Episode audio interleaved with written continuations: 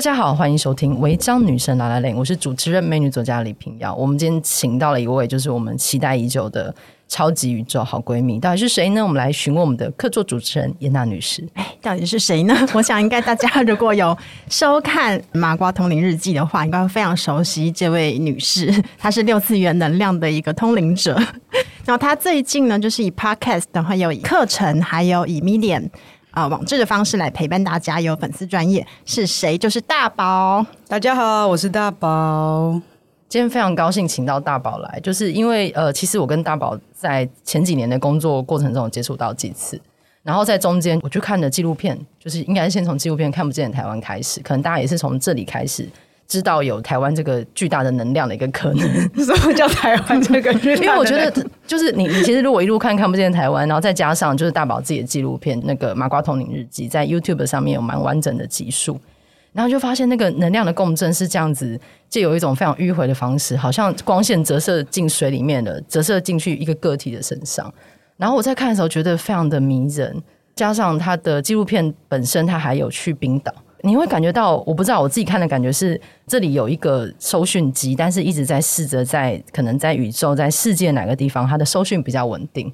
然后意外的在冰岛收到一些，但回台湾，哎，它好像不太灵验了。于是中间作为这个传讯的管道的大宝又被拍打了几下，拍拍打，对，要被拍打了几下。电视机坏掉，从后面拍打，所以那个手胀胀的，就调下被拍打。我在看的时候觉得非常有趣，就是。加上一开始传讯的过程之中，大宝从他一开始传讯的语言断断续续，你会觉得很像小时候在连网络的时候，网速很慢会有那个。到后来他开始以通灵的方式现身的时候，他那个语速的顺畅，或是他跟人说话的方式，你会觉得那个能量在某个地方开始源源不绝的被灌进来。但是，就是我个人觉得非常有趣的地方是那个《麻瓜通灵日记》的开场，他每一集的开场都有个大宝坐在书桌前面说：“爸妈，我有件事想跟你说。”然后还跟猫说，跟想看他伴侣说，跟各种人说，他就说他要出柜了，所以他就衍生出另外一个问题是：到底出柜你是一个同志比较困难，还是出柜你是个通灵人比较困难？然后也跟大宝认识，虽然说一直都是在工作上一直不断接触到，然后这样远远看着大宝成熟成一个 成熟成一个通灵人，觉得这个过程真的太奇妙了。对，所以非常谢谢大宝来讲。那我觉得可能有一些听众还没有看过之前的《看不见台湾》，或者后来《麻瓜通灵日记》。然后可以请大宝说一下，你最开始就是接触到，可能就作为一个摄影师在现场，你接触到这些的时候，你的感觉到底是如何？嗯，我一开始接触到所谓看不见的这种灵性的方面的东西，就是真的是在拍看不见的台湾的时候，那大概在二零一六年左右。然后我那个时候就是以一个摄影师的身份，然后跟剧组的导演阿海接触。他那个时候就开始跟我推荐非常多的书籍，就是一些灵性相关的，例如说，嗯、萨满的啦，或者是一些身心灵新时代的啊，有很多的东西。然后就说，呃，想要拍这种看不见的东西，看不见的世界，希望可以一起来探索。我那个时候刚好大概才二十九、三十岁吧。然后我那时候想说，啊，这什么东西？我怎么会从一个 MV 广告的摄影师来到这边要拍看不到的东西？他看不到东西要怎么拍啊？好，但不管，总之就想说，那就试试看嘛。那结果我们就真的开始拍摄的时候，就发现每一天拍摄现场都很像 CSI，就是你根本不晓得这个所谓的通灵人这个档机，当神明起驾之后，他会发生什么事情，所以没有办法跟原来我们计划的拍摄方法是一样的，然后就要一直不断的在现场很多的随机应变这样子，甚至还有一次被神明说。你们不用敞开了啦，你到现场哦，干脆把眼睛蒙起来啦，这样子比较准啦。然 后我那时候想说什么意思？总之我们想了很多，但是我跟导演一直被神明就被通灵人打脸了。嗯，就是说你们头脑想那么多，但是事情不会如你们所想那样的限制性的去发生。然后我就觉得是从那个时候开始，我才渐渐的去。理解到说哦，原来真的有看不见的神明、能量体，这些世界确实在运作着。而且，因为我们需要透过非常多的通灵人来让我们可以跟所谓的神明沟通。好了，呃，所以一开始我会觉得说啊，搞不好这些通灵人也只是神棍啊，也不见得是真的啊什么的这样子。可是拍摄了几次之后，就发现。我觉得这个有点难用演的，就是太厉害了。如果用演的话，应该可以拿奖吧？这个阿姨刚刚不是这样子的，为什么她现在突然可以讲这些深奥的东西？对，而且有时候是她真的会说到我们心中没有告诉过任何人的秘密，或者是我心中现在的想法是什么，我的状态是什么。然后，当能量体在这个通灵人身上，说他可以一语道破我们的心智状态的时候，哇，真的是很震撼。所以，我觉得是在那样几次的过程当中的时候，就开始知道说，好吧，好像不得不臣服了，好像不得不去接受这件事情确实存在。于是呢，就开始从抗拒慢慢去敞开自己，然后让自己试着去摸索这一切到底是什么。因为真的是打开一扇门，可是门后面的东西太多了，是很缤纷，可是也会觉得乱章无序的，所以很需要去重新梳理里面到底是什么，然后找到一个自己的逻辑。我需要介绍一下《看不见的台湾》大概在讲什么？哦，好啊，嗯，《看不见的台湾》这部纪录片呢，其实蛮有趣的。它其实在讲的是有一天呢，郑成功。他借由一个 郑成功，对，明郑时期的郑成功，因为我刚想说我要介绍，但是我介绍哪里怪怪，我想说交给你，非常适合 郑成功，对，这就是国姓爷，对，国姓爷郑成功，台南的那个郑成功，明郑时期的郑成功，他有一天呢，透过通灵的方式，告诉了他的那个庙的庙公，就说我想要来办一个道歉和解大会，跟谁呢？跟当地的原住民，就是在台南的西拉雅族。呃，因为当郑成功三百多年前来到台湾的时候，那一定有战争嘛，所以其实有蛮多的伤害在那个时候跟冲突在那时候发生，所以他就说，我这个阶段作为一个神明，这个阶段任务已经完成了，我需要再往上晋升，但是我如果没有把这个事情把它和解的话，我是没有办法往前走的，所以呢，他就托梦的方式，然后告诉这个庙公说他要来做这件事情，然后呢，我们导演后来辗转得知了这个讯息，他就觉得说，哇，这蛮厉害的。因为如果全世界其实坦白说都有所谓的呃当地原住民被外来殖民者给迫害或者是相关的这样的事情嘛，每个大洲几乎都有。那如果这件事情在台湾能够成为一个先例，就是哎，原来过去的祖先可以借由通灵的方式来跟现代人和解。那如果这件事情成的话，不就是一个？穿梭阴阳界的转型正义吗？是，是，他就是，对，他就是啊。当然也要被他道歉的对象接受，接受。对，所以呢，那个时候导演就觉得说，好，我要来记录看看这件事情最后面到底会怎么发展。如果可以成立的话，那这件事台湾就是宇宙第一了，世界第一了，这样子。所以就从那个时候开始，我们就开始记录这个所谓帮国姓爷、帮郑成功传讯的这些通灵人，以及帮希拉雅族传讯的，他们称之为昂姨，就是也是一个女性的祭司，这样子，对不对？所以我们就不断在记录他们的交流的过程。那他们当中都会讲非常多的我们听不懂的语言啊，我们称之为天语，或是所谓的灵语。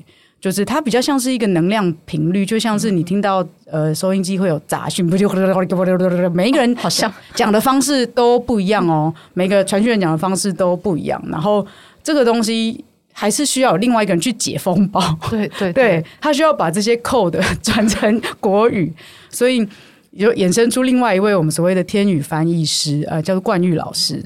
所以我们后来在现场就记录了非常多，就是通灵人啊，以及这个翻译师怎么样去协调跟转译这所有神明跟鬼魂之间的沟通。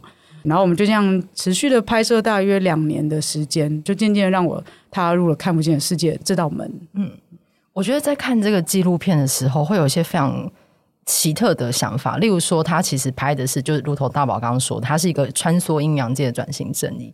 因为假设没有这个管道跟桥梁的话，在不仅是台湾，在许多地方，我们可能等待的就是当权者的道歉。嗯，那有时候是等不到的。可是这个案例是他当事人透过某东西传达来做出一个道歉。嗯，对，而且里面有个概念是，因为他想要去一个更高的地方，所以他必须为他过去所做的事情，他当时可能并不觉得那有错，但他现在意识到了，然后他要负责。我觉得这是在人类有限的生命里面很难以。打开的地方，你可能需要更长的一个生命历史，它可能不是生的，它并不是活着的，而是那个更长的能量去理解到曾经某个地方有错误。对，我觉得在看的时候，然后加上刚刚大宝说的那个天语，我觉得大宝说的非常好。就我在看的时候，只觉得旁边有个很强的即时口译，可是因为我们习惯的不同的语言，是它听起来会有文法，但是那个天语听起来都是不同的系统。对，它不像说是呃日文翻中或英文翻中，它不是一个字对应一个字的。对，没有，它就是像一个交响乐，一个声波。对，对就那个频率很像是，我不知道。假设你有在看《怪奇物语》的话，就是某一些它在转的时候会出现那个东西。然后因为看完纪录片之后的后续是。大宝无意间的，就是有一天手开始痛了。对，没错。嗯，然后就接到大宝如何成为从一个可能一开始还想说天哪，这些是神棍吗？嗯，对，然后开始踏进了这个世界。对，大概是这样，没错。也蛮推荐大家去看他纪录片的。我觉得你你们就是一个不同拼图接起来一个大型的一个板块。因为我们导演叫阿海啊，然后我们都说哇，这根本就是海哥宇宙，就是 好像他从拍了《看不见台湾》之后，然后原本他想要再拍一部新的纪录片，然后那个时候他就想要直接提拔我来当导演来拍，然后呢，我接下导演的位置之后，结果过没多久我就开始手胀痛，对。然后胀痛之后，就去找那个天宇翻译人，那个关宇老师，请他帮我看看我的手怎么了。因为他其实有在做一些像物理治疗这样子的推拿的。然后他看了就说：“哎，这不是肌肉的问题哦，是手里面有讯息。”然后我就说什么叫做手里面有讯息？结果后来就开始传下了很多所谓呃道教神明的讯息，透过我的手。那个时候，我们那个海哥他就非常开心，他就说。我们不要拍其他通灵人了啦，大宝，我们就拍你啦，你拍你自己啦，这样子。然后就说啊，什么？他说拍别人都是第二手啊，你拍你自己，自己分享就是第一手了耶。这个是在台湾前所未见的耶，因为我们所有看到了通灵的老师或者是传讯人，他们都已经是老师或者是师傅，就是他从零到有的那个过程是很少被记录下来的。对对，尤其台湾目前也还没有看过这样子的作品，所以那个时候我们就想说。好啊，反正我是想要来探索嘛，那我就直接公开我的探索。我也算是一个实验型网红吧，就是 用身体来实验自己。于是我就把我这个从麻瓜渐渐到可以收讯的这一两年，然后变成了八集的纪录片，然后就把它叫做《麻瓜通灵日记》这样子。是实验型网红，但是它不可复制。就是一般人用什么软糖丢进可乐里面，它会喷出来，但是一般人看了你的纪录片，在家里拿出一支红色的笔，他的手不会自己动。哦，不一定哦，不一定。我觉得蛮妙的，是因为其实当我这个纪录片做完之后，然后呃，有很多粉丝看了这八节纪录片以后，也来开始跟我们回馈，就是说，哦，他也好像手也开始想要写东西哦，或者是也开始想要讲一些什么听不懂的话，然后他也很害怕该怎么办之类的，好像就变成了某一种启动的密码，然后我也不晓得这 这到底是怎么一回事，但其实。这样的人，坦白说很多，尤其在我们拍完《看不见台湾》的时候，就有一波，然后接下来《看不见台湾》又有一波，就是所谓很多那种他能够讲灵语，可以讲天语，或者是他可以写这种我们说就所谓叫天书好了，这种看不懂的文字的人，其实是很多的，在台湾是多的。可是重点是他们没有办法翻译，他们没有办法得到里面的讯息的意思。那很多时候，这个东西翻出来是一发不可收拾的状况，因为他有时候可能是写下了那个讯息是需要去抒发他内在的一些很复杂的因果，对，是他个人的累积起来的。对对对，有的时候是这样的。那当然，好的状况的话，就是能够找到引领他的老师，然后去协助他去我们讲修行好了。嗯嗯。所以其实这部这部片你们也拍了两年，然后因为疫情就放了两年嘛，所以它算是有一个蛮长的搁置时间。因为我刚刚说是实验型，因为它确实是贴着你在正在变成通灵者，它是有一个线性发展的时间。我觉得这个东西，因为它是过程中，所以它蛮触动我的，是因为你在里面。毫不吝啬，而且慷慨的去展现你面对自己变成同龄人这个认同中的迷惘啊，然后矛盾，甚至是有点愤怒。因为我记得其中有一集，你是一开始镜头就对着你的脸这个大特写，然后你就有点在哭，就有点生气的说：“啊，我就是被看见了。那现在我没有时间，像你刚刚说有老师引领，有一个比较长的时间去准备变成一个通灵人。”那在这个过程之中，我想就像其实你在前面设置的，它如果变成一种出柜的动作的话，这种灵性出柜，如果全台湾各地很多人都有的话，那原本在柜子里面，他可能面对自己说：“哎，我到底怎么了？我无法理解我自己。”那别人也会觉得我是不是很奇怪？那透过这样的一种变成的过程，他被看见了。我想。很多人会有感应，会有回应，或者是终于感受出来，说：“哎、欸，其实我也是会讲天语的。”这个过程可能是因为你蛮勇敢的去把自己铺露出来。我觉得这个是我很敬佩你。无论作为一个纪录片工作者，或者是一个正在变成的同龄人，就是对的，这是我的想法。嗯，谢谢，谢谢。因为其实那个时候我们要拍这个主题的时候，那个时候呃，看不见台湾导演海哥他也有说，如果要谈这件事情。很多的人就面对到我们刚才讲那个灵性出柜的问题，像我之前会遇到一些粉丝，他们甚至是可能是体制内的教育的老师，他们会觉得我身为一个老师，可是我走进过庙的时候，我就很有感应，我该怎么办？我不能让人家知道，我家人会觉得我会做这些事，有这些想法都很神神怪怪。可是我这个东西在我身上是确实发生的，我不知道该怎么办。这种人其实真的是多的，所以其实灵性出柜，然后加上呃，身为一个女同志的性向出柜这两件事，都刚好在我身上发生了。然后那时候我们剧组海哥他就就说、很棒哎，因为你一次可以谈两个主题哎，我们就干脆。我们的片头就用这个当主题来做一个片头吧，这样子。所以一开始有一个短短一分钟的片头在谈出柜，在谈的那个出柜其实是灵性出柜，可以是这个样子的概念。因为其实坦白说，我觉得其实不管是身为一个通灵或身为一个同志，我现在再回头来看，觉得真的好像哦，就是所谓的出柜这件事情会被误解，都是因为大家不了解。对，那大家不了解的话，他只能用刻板的那些大家的想法来看待这个不了解的事情。可是，如果我们身为一个呃，例如说可以接讯的人，或身为一个同志，自己都不了解自己的话，我们要怎么去跟人家说我们是谁，我们的状况是什么？所以，其实这个前提，我觉得最重要的还是我们要先去摸清楚，跟探索自己内在到底是什么。那一旦我们把自己的状况摸清楚了，把自己的立场站稳了，其实我们是谁，大家就会能够越来越明白，也就可以越来越不有恐惧。对，而且你还一次拿两件事情去问你爸跟你妈。我觉得你妈好可爱哦，因为她竟然说哦出柜啊啊呃，现在是要讲出道，出道是比较严重，是不是？就觉得是一个包容力很强的，怎么说呢？就是好像天生他跟你之间比较没有摩擦，是吗？因为嗯、呃，比较明显的能感觉到爸爸好像稍微有回避掉某一些问题，那他也用他自己能够回答的方式在回答。对，我觉得当我的爸爸妈妈都蛮辛苦的啦，因为我从小都不断的 互相教育、互相的磨合，对，一起学习新的东西，这样子。嗯，嗯，所以你爸其实也没有抗拒参与这个纪录片的过程吗？没有诶、欸，那个时候我就是邀约我爸、我妈还有我弟嘛，还有我的我太太，就是说我想要访问你们，可不可以？这样他们都。马上就答应了，嗯、对，而且你弟呈现一个非常去油的状态，对。对啊，对，你弟好像丧尸哦，对，你弟感觉也蛮有灵性的，对，我弟的命就是很轻松愉快，看得出来，对，他蛮开心的，嗯。嗯所以在跟爸妈讨论这件事情的时候，就是应该要往前问：你当初就是作为一个女同志出柜的时候的困难度是高的吗？嗯，其实是蛮高的，因为其实我觉得我人生面临两次出柜，一次就是在青春期的性向的出柜嘛，那后来当然三十岁就是灵性的出柜。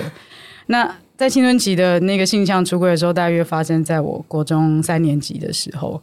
那个时候我刚好因为跟学校算是一个校花等级的女生在谈恋爱，有炫耀的意味吗？呃，有，现在有，现在有，可以.确认一下。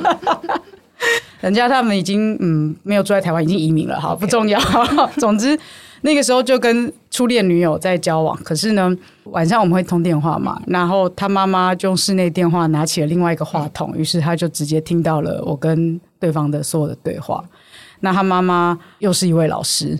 对，我们同个国中，然后他妈妈是隔壁国小的老师，可是因为这国小国中很近，所以所有老师都是好朋友哦。嗯、那 anyway，那妈妈听到之后呢，就暴走了。暴走之后，有一天他就是拎着我的初恋女友，然后直接杀到我们家来，然后一副兴师问罪的样子，就说：“你爸妈还没回来，没关系，我们这边等等他们回来，我们等下一起来聊。”我说：“啊，要聊什么？聊什么？”对，然后等爸妈一回来之后呢，他妈妈就非常的生气。意思就是有点像是说，都是大宝我带坏了他的女儿，才使得他女儿变成一个能够会喜欢女生的人，嗯，就是玷污了他的人生这样子。他原本是一个多棒多棒多纯洁的一个存在之类的，都是我害的。那他就这样当着我爸妈的面指着我骂，然后说：“王先生都是你的责任，你要负责这件事情。”他是指着爸爸，不是妈妈。不是他指着爸爸，对，那那时候我爸妈是一头雾水，因为他们完全不晓得这什么状况，而且要先知道是什么事。对对对，什么事情都不知道，然后听起来你玷污了他女儿。对，我玷污了他女儿，没错，我带坏了他女儿，然后开始就是会毁了他的人生。没错没错，然后把我所有就例如说啊，假设我在学校功课是不错，他就说啊，我应该也都作弊来的，我这个人格就是有问题，品性也有问题，就是把我所有东西都侮辱了一遍，就第十一条龙，没错，第十一条龙。然后我爸在那个时候就开始，原本也没什么火，可是越听越火，越听越火，然后后来爸爸就开始觉得真的是莫名其妙。然后这个时候，因为妈妈就是发飙完之后，她想要得到别别人的认同，所以她就看见她女儿，然后她就说：“你怎么不说话？你怎么不说话？”这样，然后那个初恋女友那个时候呢，就是气到不行，然后她就又气又想哭，然后瞪着她妈妈，然后她妈妈就说：“你瞪什么瞪？”啪，就给她一巴掌。给她一巴掌之后，结果我爸就突然间就暴怒了，我爸就说：“请你出去，我们家不欢迎你，请出去。”也没有回应他，对，也没有，因为他根本不知道怎么回应嘛，他就请出去，我们家不欢迎你。这个时候，他妈妈就只留下一句话，就说：“王先生，以后你女儿的人生，你要为她负责。”嗯，然后我爸就说：“他的人生他自己会负责了。”啪，然后就把门关起来。你这次演绎的更加精彩，我觉得是更顺畅。对，谢谢谢谢。而且王先生在里面又更帅了一点。我们我我觉得他现在在我心心目中的形象，差不多就是这个分量。对对对。然后总之，呃，他妈妈就拎着他走我们家巷口嘛。然后我们在家门口又听到砰一声，就发现原来就是。他妈妈在巷口又打了他女儿一巴掌，然后他女儿跌倒撞到停在路边的那种车子，对，就是那种你要么就给我离开，你就再也不要回来。嗯，然后那个时候初恋女友就是转头就说：“好啊，我走啊！”啪，你敢走？哎呀，拉回来，马上再打一巴掌，所以就非常的激烈。然后这个时候我就觉得完了，现在发生什么事？然后我爸稍微沉静了三秒，就说：“来来，进来房间，我们来聊一下到底发生什么事。”不知道发生什么，现在先生气再说，气势不能输，气势当然不能输。而且怎么会有人冲进来，然后就说你女儿是罪大恶极的人？对啊，所以后来坦白说，那个时候对于爸爸妈妈来说，他们也不了解什么叫同志、同性恋什么，这个是他们。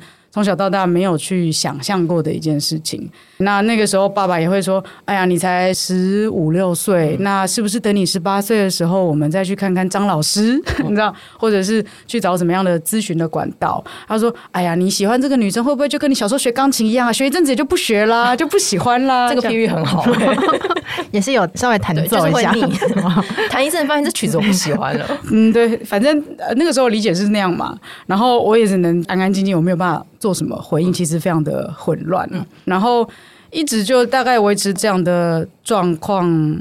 我到我十八岁的时候，我记得那时候应该已经是高中三年级了。那时候刚好台北市政府有办那种认识同志的那一种同玩节那个系列，对，类似那个系列，对，然后会有一些摊位，然后会有一些台北市政府所制作的手册，那本可能就叫认识同志，然后里面就有很多关于同志的一些 Q&A。然后我还记得我十八岁的时候，我就去参加那个活动，我拿了一本，然后用荧光笔画了满满的重点，然后还用那个小标签放在书页。读书有这么认真吗？这是关于人生大事，这个不能够轻忽。然后我十八岁的时候，我就把那本书放在我妈的梳妆台上，嗯，用一种就是这样的方式来跟他们表明，明。对。对，因为已经十八岁了，这样，对对对对对，因为我我坦白说，我也没有办法真的很清楚我的身体到底什么状况，我为什么会身为一个女生又喜欢女生，为什么我只是做我自己，却好像全世界都要否定我的感受，那个时候非常的困惑，而且很很混乱吧。但是借由这一些，就是开始去找这样的管道，然后不管是官方或是非官方、民间的。然后渐渐的能够找到一个自己比较舒服的方式来相信自己，所以我后来就用那本就是小册子，然后就给我爸妈看。对，爸妈当然就看完以后船过水无痕啊，就当 仿佛这件事情没有发生过。但是我后来我自己就下了一个决定，就是呃，如果我接下来要带女朋友回家的话，那就是在我经济独立之后再来做这件事情。然后渐渐的到现在，我现在跟我的太太也已经交往十一年了，嗯，对，然后今年才结婚，所以呃，我觉得还好，因为他很有很得长辈缘啦，所以我们其实现在两边的家长都相处的还不错，嗯。那个小册子还藏在家里的某个地方吗？搞不好真的在我妈的书柜里。对啊，小小一本，这是不是纪录片的番外篇？可以去找，可以请芬多起草它藏在哪里？好有点超越界限，有一点它好像没有这个功能，并没有办法寻找东西这样子。嗯。Uh, 但你原本的职业是摄影师，然后现在还是现在还是他还是这确确实，他只是偶尔就是 因为像是我之前课程的前前期影片是找他来拍，对对对对对。然后他在拍的时候，我就是在偷偷观察，说这个都还是大宝。那个时候你就已经知道了吗？有啊，对啊。哎，那时候已经上线了吗？那个时候是还没有上线，但是中间已经陆续有听说了。你们在拍的时候，对对对。可是那时候好像好像还没有分多期这个。还是有啊，有啦，可能只是用文字在分享而已。对，而且那时候你有 Podcast 好像有讲啊，对对对，Podcast 对对，所以那时候他在工作，明明是非常专业，在问那个敬畏，跟他会叫我从哪里走到哪里的时候，对对对对，我都会看着他，想说这是大宝在说话。对，所以他其实是摄影师，他在现场就是，嗯，我觉得大宝工作是非常干净利落严谨。啊，谢谢谢谢。对，我也很喜欢你写的书，《像光植物》也看了很多遍。为什么进入一个互捧的状态？有有许多人用这本书向爸妈出柜呢？真的吗？对对对，哎，这本书也是不错，就是会谈一下这样。然后之前还有人跟我说，他妈妈就看了这样，然后他妈妈给的回馈是。字可不可以再大一点？所以就是也是小册子的状态。就因为一般的那个文字，可能对于阿姨们来说太太小，我就跟她说还是用电子的给她看，然后把她字体调大。嗯嗯嗯，就蛮可爱。所以她现在还是个摄影师，出柜良器。对，应该是说你原本的职业只有摄影师跟导演，还没有通灵者跟传讯者的这个部分。对对的时候，嗯，因为我看你的那个纪录片，我有很喜欢的一幕是你们去到了芬兰，嗯，冰岛。啊、哦，对对对，冰岛。然后你们在看瀑布，嗯、那本来也是用透过摄影机看嘛，对。但那个曾宝仪就说，你要真的看进去啊，看进去，有这个东西用摄影机看看不清楚的。嗯、呃，原本你是在摄影机后面，就其实跟当通灵者也某种程度是在一个讯息后面还是什么？你是一个传递者的一个管道的状态是有差异的吗？嗯，是是有差异的。嗯，就你本身并没有太突出自己。或者是要冲到目前还是怎么样？但最后你你成为一个被拍摄的人，这中间是有一个转换吗？有，我觉得从幕后走到幕前这件事情的那个心理变化是蛮大，其实跟跟打开柜子是很像的啦。嗯、对，你 今天不断打开柜子，因为你每次讲这个屁，我都会想到，就是这就是《冰雪奇缘》哦，大家都觉得 Elsa 的那个过程期在隐喻着出柜这件事情，她不能让她能力被别人知道，也像 X 战警，可在你身上，你就是 Elsa。就是这个能力跟这个倾向完美的融合一体。你要走到一个山丘上，然后才 let go 这样子，我 一 key 开始 key 新出，然后请碎碎，然后站在大家面前这样。嗯，对，因为其实一开始在拍那个纪录片，而且甚至在冰岛的时候，我还都觉得我只是一个幕后的工作者。嗯，对，我了不起就是把我的观点放到我要记录的通灵人身上而已。但是后来那部片子基本上现在就是停摆了，因为拍到一半。我就被混机嘛，被训机训起来，进到能量圈，然后开始可以接训，所以后来那个案子停摆，然后反而是我的东西开始继续走，然后走到现在这样子。其实一开始在拍的时候，尤其后来在被拍摄的时候，呃，还没有真的意识到说，哦，我就要出道了，我就要被大家看到了，这样是真的是越来越到后期，像你刚才说的那个第七集一开场，我就在哭。的那个状况，因为那时候刚好搭配看不见的台湾就是上映，然后我们做了一些传讯的分享会。然后那个时候，关于老师就说：“哎呀，反正这就是一个通灵人跟大家交流的时刻嘛。那大宝你就代表芬托奇一起来交流嘛，这样子。虽然我没有在那个看不见台湾里现身，但是我在那样的分享会，我就就也上去，等于是一种练习啦。可是到后来，真的会有一段时期会蛮痛苦的，因为我觉得。对于身为一个通灵人，或是我们称为传讯人，要肩负的责任好像非常的多。在那个时候，我会这样认为。很多人他可能一辈子困扰很久的事情、一些问题，他会希望借由跟我的谈话，或者借由跟我的会面就可以解决它。我不相信自己有这个能力可以做到这件事情啊！我也不觉得我能够负责任。但是我要怎么去做这件事情呢？我觉得好痛苦哦。而且，因为再来是我会传什么讯息，我无法事先知道。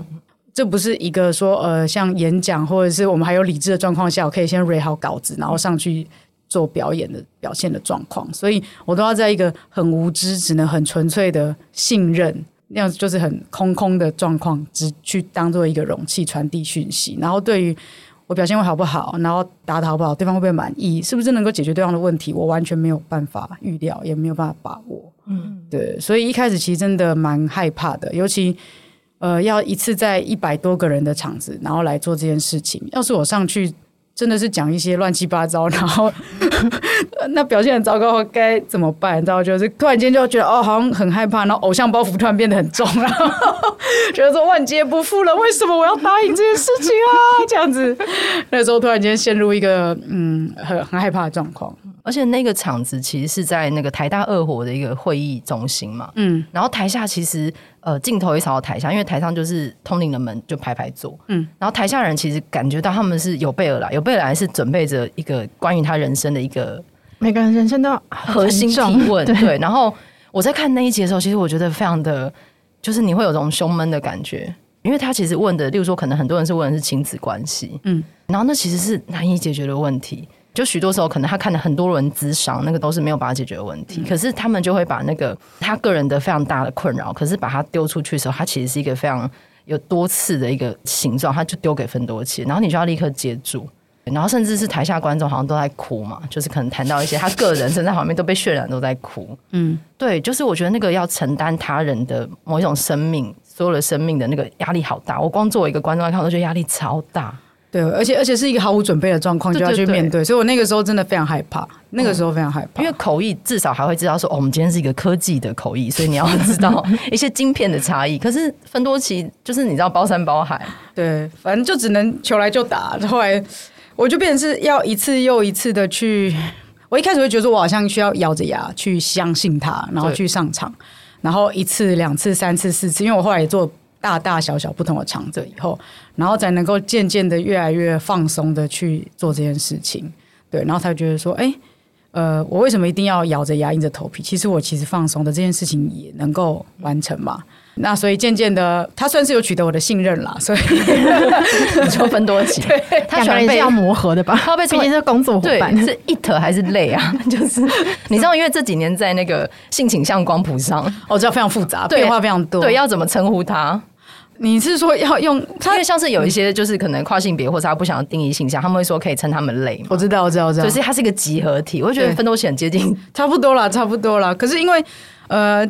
其实分多奇这个东西，嗯，我我之前也试着要去探讨，就是关于他是一个人吗？他是一个神吗？他是一个个体吗？嗯、我发现他不是、欸，哎，嗯，对，他只是说，因为呃，我们把它当做一个角色好了啦。嗯、把当这个角色来到我身上的时候，我去诠释他，我会用一种很拟人化的方式来诠释，仿佛他是一个人，具有个性。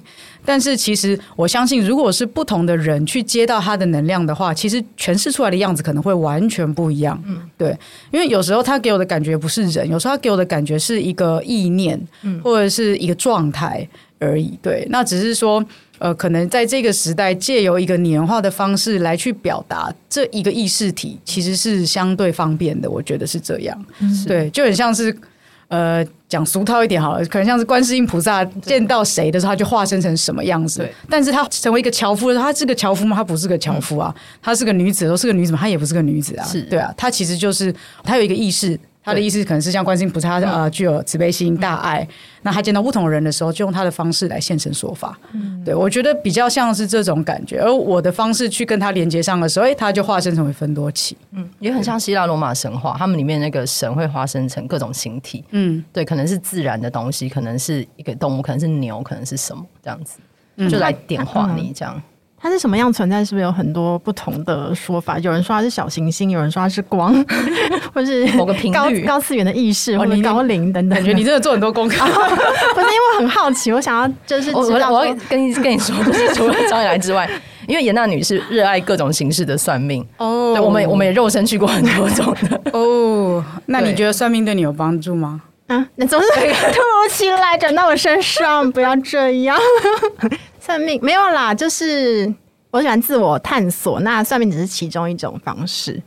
就我有听到你有你有说力量动物啊，下部时间，我说哎、欸，怎么有萨满系统进来？所以我觉得分托讲的是，或者是说接讯人好像比较常听到说讯息的来源是有些是耶稣啊，有些是天使啊，感觉好像是一个超越我们在人类世界里面去建立宗教体系的这个疆界不同的感觉，是个大集合体嘛？还是什么？因为我觉得那个里面的体系就。感觉非常混混合混合心态。嗯，坦白说，我觉得有几个头脑就有几个世界。嗯嗯，对，所以它真的是非常复杂的。只是说，也许在台湾有假设几百万人相信道教，于是道教的神佛在台湾人的心目中就是存在的。嗯嗯，对，又或者说台湾人大部分相信有鬼月。嗯嗯，于是这些禁忌在台湾就存在。可是同样的事情拿到美国有鬼月吗？你农历七月去美国，你会觉得那个时候水鬼，或者是那时候特别多？没有，万圣节就会比较可怕。对，可能反而是万圣节吧。对啊，所以其实我是觉得，因为呃，讲到最源头，我相信我们一切都是从同一个源头去分裂出来，就像宇宙一样，它原本是一个小小的东西，它不断的爆炸、分裂、分裂、分裂。也就是说，如果我们把最源头的东西称之为神好了，那我们其实都是神分裂出来的呀。那神有创造力，我们身为一个。神的分裂体，一个人也有创造力啊。我们可以做桌子，可以做咖啡，可以做椅子，我们可以可以做 podcast，我们也可以创造出很多不同的宗教、不同的意念。对，那这些东西有的时候我们制造出来的东西是有形的，像是物质类的，像我讲桌子、椅子、电脑。但是我们也可以创造出很多的概念、很多的故事，然后很多相信的体系跟宗教。我相信这个东西都会存在，只要人的意念存在，我们就不断的在创造这些东西。嗯，对。我觉得好像会不会，如果是接到道教的讯息的话，也许呃做灵性出柜会稍微比较没有需要跨越那么大的坎，因为他如果是一个本来这个宗教就是多神的话，不会像如果我接的是耶稣的讯，就有人说耶稣就只有一个啊，你怎么可以随便就是说你接了耶稣的讯？呃，当然，但是我也有遇到一些朋友是他接了，例如说呃城隍爷的讯息好了，嗯、可是。他就是一个留韩回来的留学生，然后突然间要用城隍爷的方式踏脚步，然后 然后开书文，然后去庙里面帮人家办事，他很痛苦啊。嗯，我为什么要做这件事情？这不是我原本认同的，我想要的生活啊，出轨啊。对啊，我所以有比较轻松吗？好像也未必。我觉得变成是他是不是自己真的有想要用那个宗教的方式去服务？嗯，对。这样听起来好像他没有办法选择，对，并不是你在什么系统里面。例如说，你今天是个基督徒，你就容易收到耶稣的讯，嗯，好像不是，嗯，我觉得不一定，哎，这个等下如果想要问分析，对啊，对，可是我相信每一个人本来生下来就会有一些属性，就是例如说，你就会比较偏好。相信哪一个系统？嗯、对我会比较啊，我会觉得我比较能够接受基督教的信仰，或者说我觉得我比较能够接受伊斯兰教的。天使那边就会比较容易来。对对对，那个东西你会觉得你比较容易去。源头都是霍格华兹，只是分下来看你要去格莱芬多还是史莱哲林这样子。呃，可可以这样说，可以这样说。对，反正嗯，我觉得你还是有你的偏好跟你的属性，对啊，你比较靠近的意念，嗯。因为我觉得当通道很难哦。其实他就是想说，跟摄影好像是不是有一点点相通地方？是因为你很难一下子就立刻分辨说我的观点要放到多前面。因为通道就是你在拍纪录片的时候，其实也自己有点挣扎嘛。说有时候，呃，如果太有目的性的去当一个讯息传递者的时候，那那个时候你可能还没有练习的这么多，好像自己的意识突然跑出来，或者是我听你上那个唐老师的 podcast 的时候。啊、呃，你好像要讲一个东西，但那时候你自己的就大宝的意识跑太前面了，所以那个分多奇就断讯断讯了。对，但、我觉得这个好难调。如果作为一个通道是一个容器的话，要怎么把自己清空啊？其实就很像是那个、啊、现场即时口译啊。哦哦哦，对，你必须只能很技术性的去把意念转换成大家听得懂的语言。嗯、可是如果你想要放进去自己的意思的时候，嗯、很多时候你。光是在想你要讲什么，你就会听不到他传下来的东西。嗯，对，其实是那个状态。那如果要成为一个管道的话，我觉得第一步你一定要先透过静心。嗯，对，静心的话，基本上是你要练习把脑袋的意念可以暂时的清空，清空到就是让自己的身心灵都成为一个容器，才有可能让讯息进来。对，可是，一般人其实这个是城市人现在最大的考验啦。因为坦白说，我觉得。城市人很多都是被头脑绑架的，嗯、然后绑架到后来，现在可能还会需要借由一些啊看医生啊吃药，然后才能够去对抗那个焦虑跟那个忧郁，嗯、都是因为有太多的压抑跟太多的脑袋中其实毫无意义的。碎碎念，嗯，对，其实很多时候我们是这样被脑袋给控制住的。那所以要怎么样跟脑袋达到一个和平共处，或甚至在意念跟意念中间可以找到那个空隙？当那个空隙能够越来越大的时候，你的管道就会越来越宽。嗯、对，所以其实第一步都还是要先去练习静心。嗯，对，因为感觉我们每天早上起来就是其实都要接受超级无敌多资讯，嗯、会觉得这个世界真的好吵哦。嗯、对，所以就你还是要每天为自己留时间去静心，它还是一个修炼的过程嘛？对，但是其实静心它并不是说，哎，特定用什么姿势，或是特定在哪一个场所，然后做什么样的事情才叫做静心。其实有时候你只是做一些生活中非常琐碎的事情，很重复的事情，可是你全心全意的在做的时候，你也会进到一种非常宁静的状态。嗯，对，我很喜欢那个冠佑老师在那个大宝的 YouTube 上面讲的那个譬喻，他说就是把这个东西想成一个轮子嘛，所以你有的能力是它外面的那些金属线圈那些直线。但是如果你能够静心的话，那个核心就是那个轮轴。轮轴对，对，是它其实是最中间最需要稳定的地方。对，没错。好，嗯、那我们非常谢谢大宝跟我们分享。然后我们下一集等一下看一下芬多奇要不要来？都邀了，会被芬多奇打枪吗？对，芬多奇到底需不需要通告费呢？我一直在想这件事情。没有，我就自带来宾。一加一，请问要吸斑马？一加一，请问要用酒水吗？他酒水只要一人份哦，这种状态。好的，我们违章女生拉拉链，下一集见，拜拜。